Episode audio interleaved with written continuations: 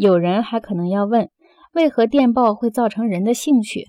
为何早些时候诞生的报纸并没有产生这一结果？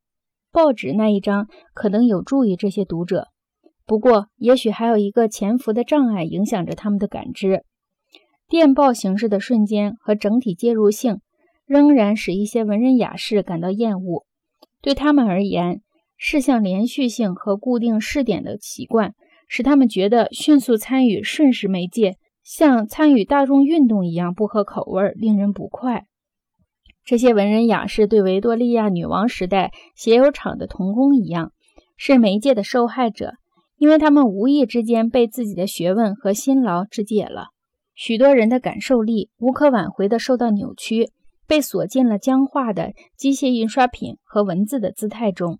对他们来说，电力时代的图像形态。像激素对于肉眼一样是模糊不清的，甚至是看不见的。